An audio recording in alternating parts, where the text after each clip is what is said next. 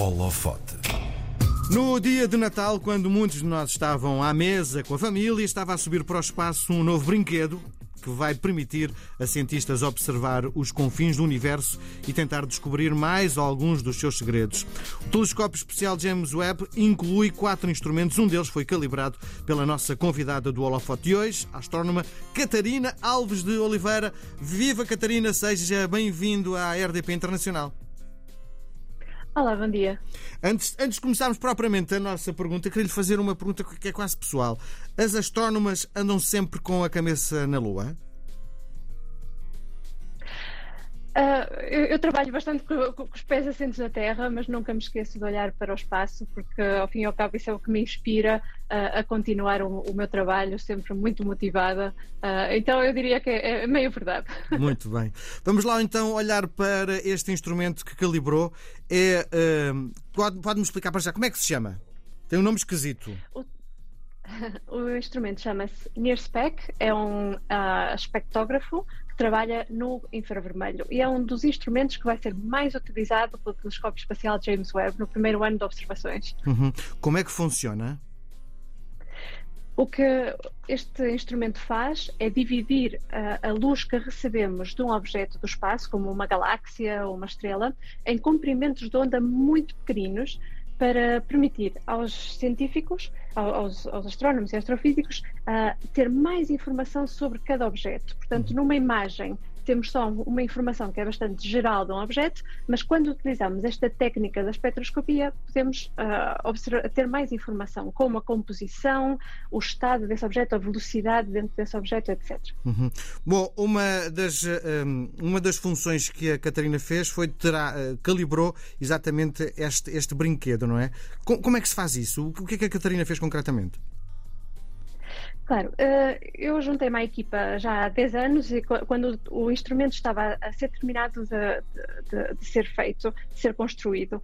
Eh, então, o que a nossa equipa tem estado a fazer, eu em particular, é eh, perceber como, quais são os sinais do instrumento que o instrumento emite que, que fazem parte da sua eletrónica ou da sua maneira de funcionar e que, no fundo, vão se misturar com o, o, o, fluxo que vamos receber dos objetos do espaço. Então, temos que trabalhar em compreender esse, esse, esse ruído, esse, que é quase como um ruído de fundo do instrumento, para retirá-lo, subtraí-lo aos dados que recebemos do espaço. E é uhum. isso que vai permitir aos, aos cientistas depois ter a, as observações muito precisas uh, para, para a sua ciência. Uhum. Este telescópio, o James Webb, um, está nesta altura a viajar para um sítio uh, no espaço que, uh, onde vai ficar estacionado. O sítio chama-se L2. Uh, porquê, o que é que tem este ponto tão especial uh, e porquê é que escolheram este, este ponto, no fundo? Uhum. Este ponto é um ponto de, de estabilidade, de, o que a gente chama metastável, é de quase estabilidade gravitacional em relação à, à, sua posição em relação ao Sol e à Terra. E o que, a razão por que é escolhido, não só pelo James Webb, mas também outros telescópios, é porque precisamos uh, pouco combustível para mantê-lo aí em estabilidade, uh, porque o combustível, claro, é muito difícil uh, transportar grandes quantidades ao espaço, então isso limita a vida do telescópio. Uh, então, ao estar nesse ponto estável, temos que usar então pouco combustível, isso faz que a vida se prolongue. Por outro lado, este telescópio trabalha no infravermelho, o que quer dizer que tínhamos que estar num ponto da observação uh, bastante frio, uh, então é por isso que temos que estar neste ponto que fica a 1,5 milhões de quilómetros da Terra. Uhum. Bom, eh, ele foi lançado eh, no, na altura do Natal, não é? Eh, e ele só vai começar, no fundo, a ser utilizado lá para meio do ano, não é? Porquê é que não, não, no fundo não começa a fazer o seu trabalho de observação mais cedo? Uhum. Nós não temos parado desde o lançamento e toda, todas as equipas, quer nos Estados Unidos, quer na Europa, têm estado a trabalhar neste primeiro mês no desdobramento do telescópio. O telescópio é tão grande que teve que ser dobrado para caber dentro do, do foguetão, do Ariane. Então, este, nestas primeiras semanas, temos desdobrado todo o telescópio e agora, e viajado também até este ponto do L2 de que falávamos. Uhum. Uh, agora que estamos mesmo a chegar, hoje é uma das últimas, vai-se realizar uma das últimas manobras para pôr o, o telescópio na sua, na sua posição final. Uh, temos que esperar ainda que todos os instrumentos arrefeçam uh, para poderem ser ligados. Um, e depois temos que alinhar o espelho, também o seu espelho principal, que é o maior alguma vez lançado ao espaço e é constituído por segmentos diferentes. E depois, uma vez que ligamos os quatro instrumentos, temos que proceder a esta calibração outra vez dos instrumentos, mas desta, desta vez no espaço, para ver que tudo está a funcionar como, uh, como requerido pelos cientistas. Uhum. O que é que espera aprender com a observação deste telescópio? O web foi construído para investigar as nossas origens e, e de facto, em todos os campos da, da astronomia. Uh, por um lado, vai observar este, o universo distante em busca, em busca das primeiras estrelas e galáxias que se formaram após o Big Bang, uh, e a luz dessas galáxias tão distantes terá levado mais de 13 mil milhões de anos até chegar até nós. Então, isso vai nos permitir uh, estudar o universo quando ele era mais jovem. E é por isso que chamamos a web uma, uma máquina do tempo. Sim. O que é que vai trazer de novo em relação àquilo que, que já, era, já era possível observar não é, no passado, com outros telescópios uh, exatamente que tinham a mesma função? Claro, uh, ao, ao, ter este espelho tão grande que o faz 100 vezes uh, mais sensível que o Hubble, por exemplo, e observar no infravermelho, vai, vai abrir esta janela do universo que, que vai nos permitir ver partes que a humanidade nunca viu. Então, estes primeiros objetos que falávamos, as primeiras estrelas e galáxias, nunca foram observadas. E é o web que vai permitir isso.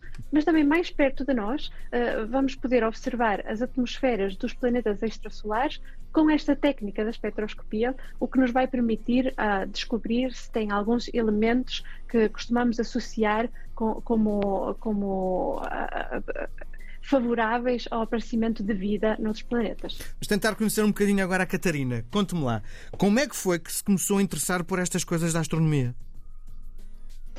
Eu acho que foram, foram uh, várias razões. Por um lado, claro que sempre gostei de, de, de, observar o céu. Eu venho de uma aldeia, de Fif, onde, quando era pequena, os céus ainda eram bastante escuros e, e muito bons para, para a astronomia.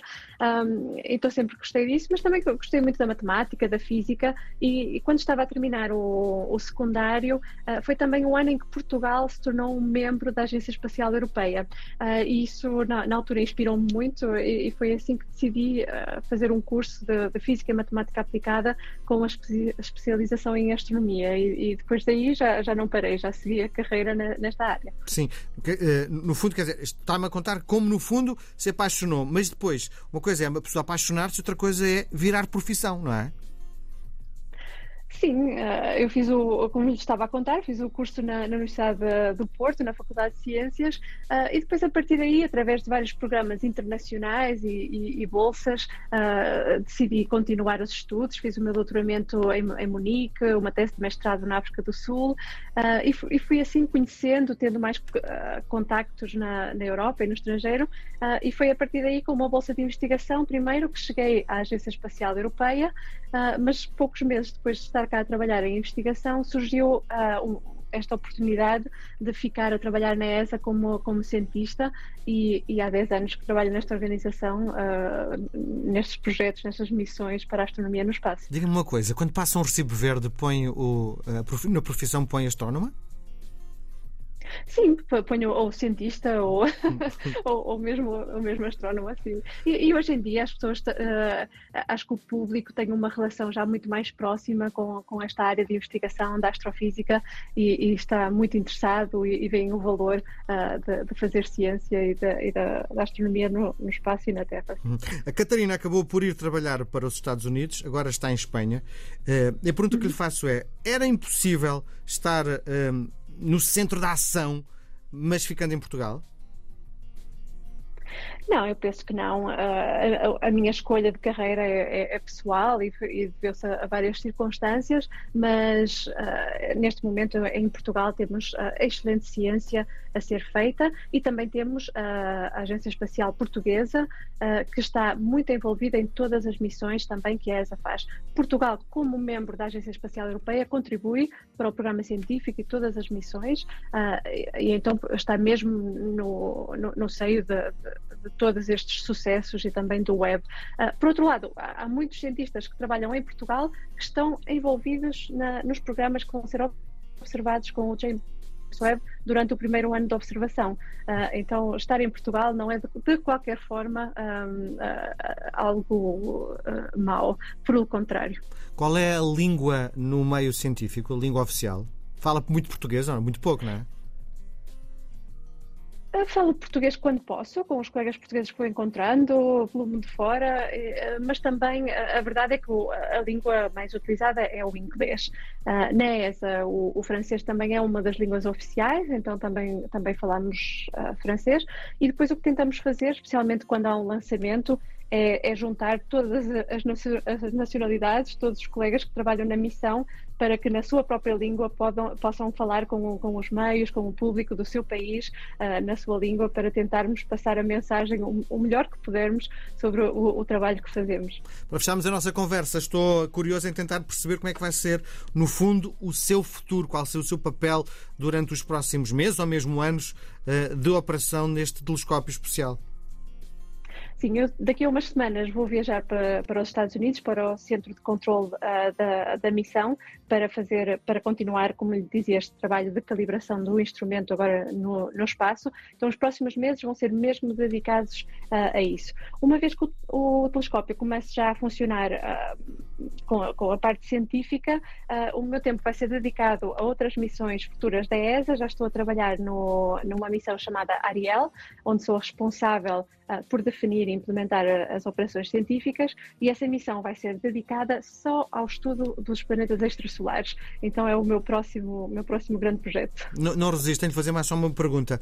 Uh, a calibração que faz é, é, diária? Tem que estar sempre a calibrar o, o, o brinquedo?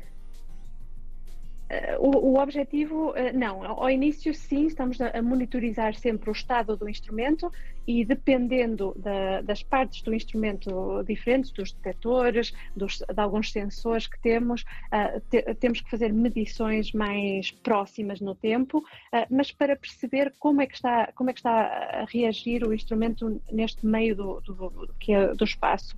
Uma vez que já percebemos uh, como se comporta, então aí não, já, a maior parte do tempo é dedicado às observações científicas, que mesmo assim eu ou os meus colegas vamos estar estar a, a, a, verificar se estão a ser adquiridas como esperávamos, mas maior parte do tempo depois é sempre dedicado às observações científicas e todo o observatório dedica entre um 10, 15% do seu tempo a, a atividades de calibração de qualquer instrumento e também a, a, alinhar o espelho principal. A astrónoma Catarina Alves de Oliveira, muito obrigado pela sua participação na RDP Internacional. Amanhã da RDP Internacional foi um prazer gigante conversar consigo. Muito obrigado.